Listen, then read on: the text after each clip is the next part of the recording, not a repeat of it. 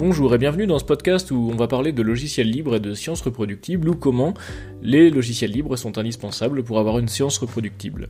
On va déjà commencer par définir ce qu'est la science reproductible.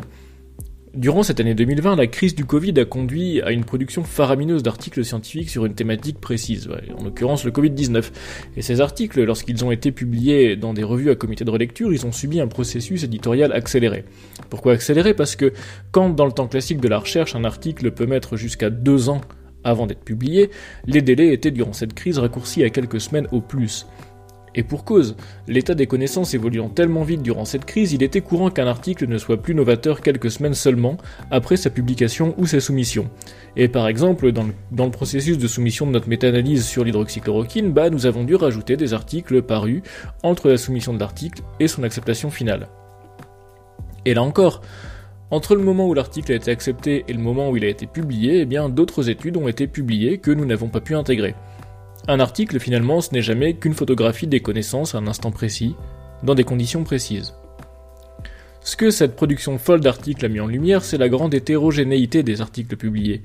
Euh, la publication de ces productions, ça va du préprint médiocre, voire mauvais, aux articles publiés dans des revues prestigieuses dont la crédibilité est bien meilleure.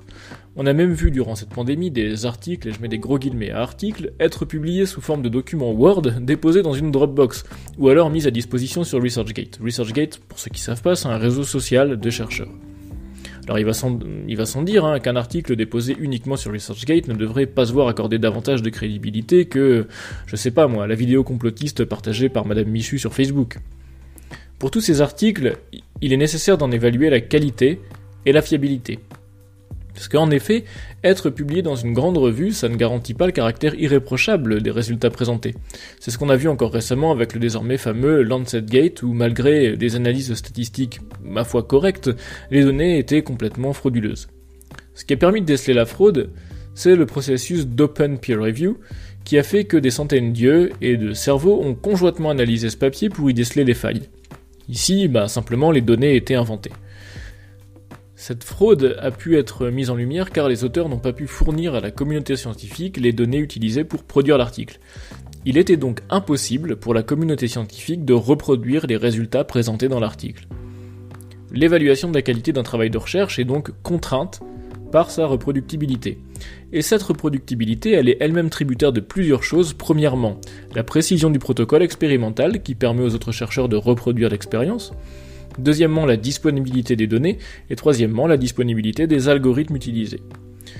Alors concernant la précision du protocole expérimental et la disponibilité des données, eh le cadre qui prévaut c'est bien sûr le cadre légal. Et je pense par exemple aux données de santé qui doivent être anonymisées et ne pas pouvoir permettre de retrouver un patient afin de garantir évidemment le secret médical. Cela est important si par exemple votre jeu de données contient un patient avec une pathologie très particulière, très précise, et que ce patient est hospitalisé dans un hôpital précis. Il devient alors aisé d'identifier ce patient même si son nom n'apparaît nulle part. Néanmoins, des méthodes d'anonymisation complète permettant de garantir la confidentialité des données, même si elles sont publiques, existent, comme par exemple la confidentialité différentielle. Alors dans les grandes lignes, hein, cette technique, elle consiste simplement à ajouter, dans le jeu de données original, des données synthétiques fabriquées, qui n'ont aucune incidence sur les analyses effectuées sur ce jeu de données. En fait, on rajoute du bruit et ainsi il est impossible de savoir si chaque donnée individuelle est réelle ou non et correspond à une personne réelle ou non. Alors c'est une technologie qui est déjà utilisée dans beaucoup de domaines, mais peu, voire pas, dans la recherche. Par exemple, Google utilise cette méthode pour faire remonter des données anonymes de ses utilisateurs. En ajoutant du bruit artificiel aux données, Google peut tracer par exemple la fréquentation des magasins sans pour autant tracer les utilisateurs de façon individuelle pour ses statistiques. Donc ça c'est pour la disponibilité des données et des protocoles. Mais pour les algorithmes, la disponibilité des algorithmes, eh bien c'est plus compliqué. Rendre un, algorithme disponible, ça peut signifier au choix mettre le pseudocode à disposition, c'est-à-dire la mécanique interne, le mode d'emploi de comment l'algorithme fonctionne, ou bien mettre l'implémentation de l'algorithme à disposition, c'est-à-dire le programme qui permet d'exécuter cet algorithme.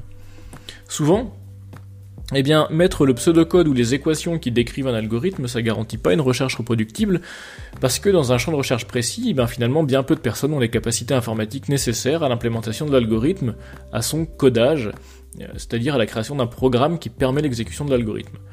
Par exemple, dans mon domaine, la biologie, la grande majorité des chercheurs sont capables d'utiliser un algorithme d'alignement de séquences. qui sert à comparer des séquences ADN. Ils sont aussi capables d'en comprendre les résultats de manière très fine. Mais très peu d'entre eux sont capables de comprendre les algorithmes eux-mêmes de façon suffisamment poussée pour pouvoir les coder. Et quand bien même, très peu de biologistes ont des compétences en programmation informatique suffisantes pour pouvoir recoder un algorithme de nouveau, c'est-à-dire en partant de zéro. Ce qu'il faut prendre en considération également, c'est que l'implémentation des algorithmes répond à des contraintes informatiques de plus en plus fortes. En bioinformatique, par exemple, il ne s'agit pas seulement de faire en sorte que l'algorithme fonctionne, mais aussi et surtout qu'il fonctionne sur des grands jeux de données de manière rapide et parfois sur des supercalculateurs. Et ça, ça demande des compétences en programmation très subtiles et hors du cursus du bioinformaticien moyen. Alors, pour pouvoir reproduire des résultats de recherche, il faut donc idéalement disposer de l'implémentation logicielle de l'algorithme utilisé.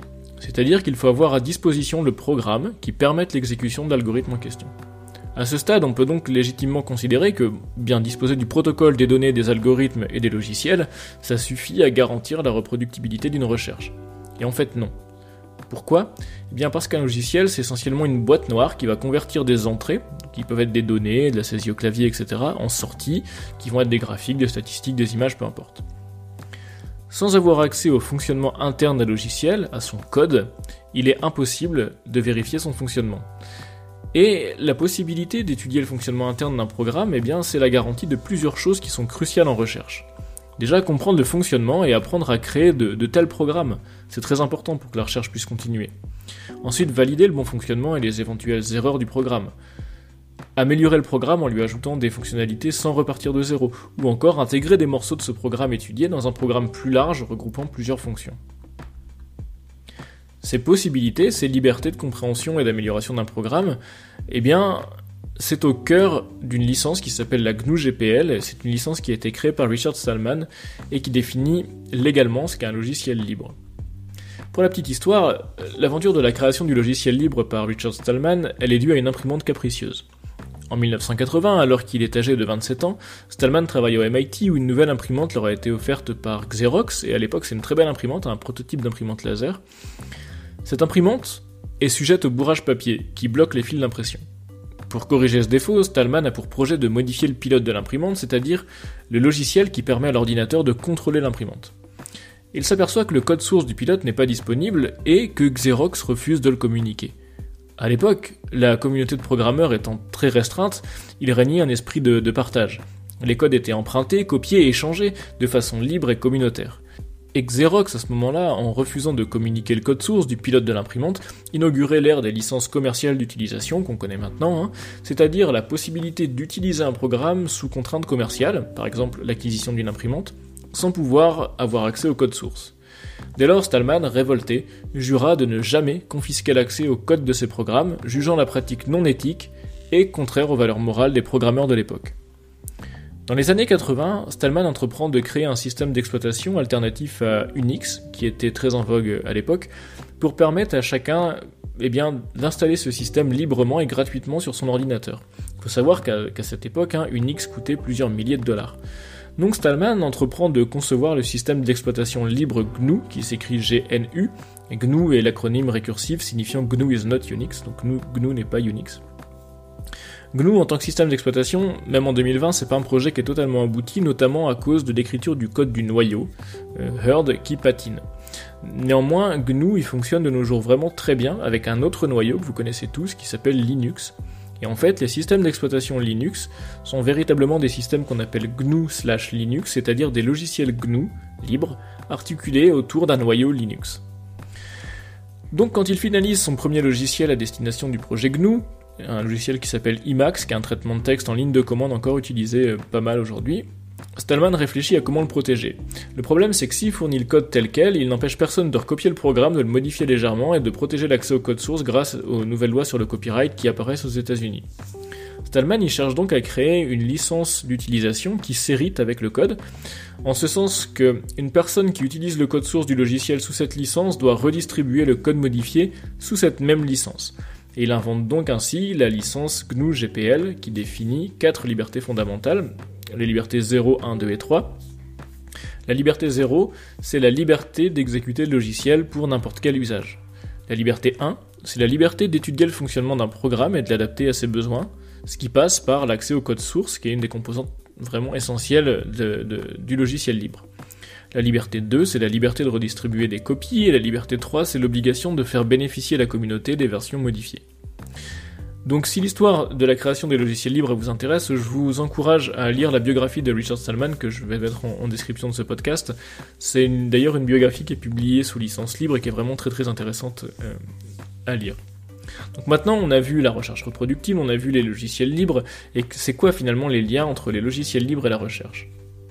Ben déjà, je veux dire que si la philosophie des, logiciels libres elle est facilement compréhensible, elle pose quand même plusieurs problèmes d'ordre pratique aux chercheurs qui souhaiteraient utiliser la licence GNU GPL pour les projets qu'ils développent. Notamment au début des années 2000, eh bien, on a vu de nombreux logiciels de recherche euh, être développés et distribués de façon non libre. Un exemple typique que j'ai en tête, c'est le logiciel USearch. USearch, c'est un logiciel d'alignement et de clustering de séquences ADN qui est très utilisé en bioinformatique. Alors il est gratuit d'utilisation dans sa version 32 bits, mais nécessite une licence pour sa version 64 bits. La licence pour la version 64 bits coûte environ 1500 dollars. Ce qui la rend inaccessible finalement pour euh, les universités des pays en développement et puis même pour beaucoup d'universités qui ne voudraient pas payer 1500 dollars pour une licence d'un logiciel euh, qui marche très bien en 32 bits et pas en 64. Bref. À l'heure actuelle, ce qu'il faut comprendre, c'est qu'avec l'avènement des techniques de séquençage massif, il est presque impossible de conduire une analyse bioinformatique de pointe avec la version 32 bits, qui est limitée à 4 Go de RAM. Et de plus, bien que cette version soit gratuite d'utilisation, son code source n'est pas disponible et il est donc impossible d'en étudier finement le fonctionnement. Alors, on peut comprendre la réticence des chercheurs et des programmeurs à rendre disponibles les, logiciels qu'ils développent sous licence libre. Par exemple, euh, un des points de blocage, c'est que le fait qu'un logiciel soit utilisable et modifiable librement, eh bien, ça prétérite une potentielle rentrée d'argent. C'est une inquiétude qui est totalement légitime, mais la licence libre, en fait, elle n'empêche pas la commercialisation d'un logiciel. Notamment, un business model largement utilisé avec la licence GPL, c'est de fournir le logiciel librement, mais de vendre l'assistance et la garantie, et c'est par exemple le cas de la distribution Linux Red Hat, qui est vraiment très utilisée en entreprise euh, pour tout le service qu'il y a autour. Il est également possible de vendre l'accès à un service, par exemple par l'intermédiaire d'un site web, tout en partageant les sources du projet. Imaginons par exemple que je développe un programme qui me permette de faire de l'analyse de texte de façon très détaillée. Ce programme fonctionne en ligne de commande et son fonctionnement est peu aisé, le programme est open source, logiciel libre. Je peux très bien développer un site web payant via lequel les utilisateurs peuvent utiliser mon logiciel de façon simple, tout en distribuant le code source de mon logiciel. Ce qui est facturé ici, c'est pas le logiciel, c'est sa facilité d'utilisation. De plus, euh, je dois ajouter qu'il existe d'autres types de licences libres autres que la GNU GPL, et il y a d'autres licences qui sont plus adaptées euh, à la commercialisation ou à l'usage commercial des, euh, des, logiciels développés. Alors le fait pour un logiciel de recherche d'être non libre ou privateur, au sens où il prive l'utilisateur des quatre libertés fondamentales décrites plus haut, eh bien ça le rend très vite limité. Dans le cas de USearch, la conséquence ça a été la création d'un projet parallèle qui s'appelle vSearch, qui visait à reproduire et à étendre USearch et sous licence libre. La description du logiciel sur GitHub, elle stipule, et là je cite, le but de ce projet est de créer une alternative à USearch, développée par Robert C. Edgar.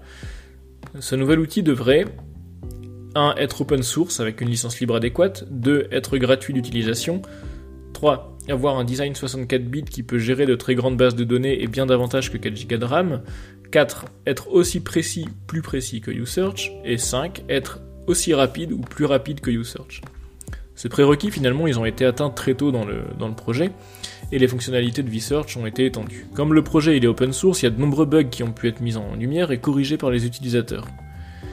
De plus, Ayant le code source à disposition, d'autres programmeurs ont rendu vSearch disponible de façon native pour différentes plateformes et systèmes d'exploitation. Et ça, finalement, ça a rendu l'installation et l'utilisation de vSearch extrêmement aisée. vSearch est donc devenu, en 4 ans seulement, la référence euh, dans ce type d'analyse et a supplanté uSearch. Le premier avantage des logiciels libres dans la recherche, eh c'est donc d'avoir des logiciels utilisables par tout le monde, évolutifs, et qui bénéficient d'une communauté de développeurs virtuellement illimitée, parce que tout le monde peut contribuer au projet en proposant des améliorations, en remontant des bugs, et parfois en les corrigeant. Le deuxième avantage qui me vient à l'esprit, euh, sur l'utilisation des logiciels libres, eh c'est la possibilité de comprendre les différences de résultats obtenus entre deux implémentations différentes d'un même algorithme. L'exemple le plus parlant que j'ai sous la main, c'est l'implémentation de l'algorithme de régression Lasso, qui est différent sous R et sous Python. Alors Lasso, c'est juste un, algorithme qui permet de faire une régression linéaire, donc c'est-à-dire de trouver une équation qui lie une variable réponse et plusieurs variables explicatives. Le Lasso, ce qu'il va faire, c'est qu'il va éliminer des variables qui servent pas trop à grand chose. Alors il y a deux implémentations, R ou Python, et en Python, enfin il y a plusieurs implémentations, mais là on va considérer R et Python. Et en Python, Lasso il est disponible dans une librairie qui s'appelle scikit-learn, et sous R, Lasso est disponible dans une librairie qui s'appelle GLMNet. Ces deux librairies, sont sous licence libre et donc leurs codes sources euh, respectifs sont disponibles pour tout le monde. Comme les implémentations sont différentes, eh bien, les résultats renvoyés par l'une ou l'autre de ces implémentations sont différents également.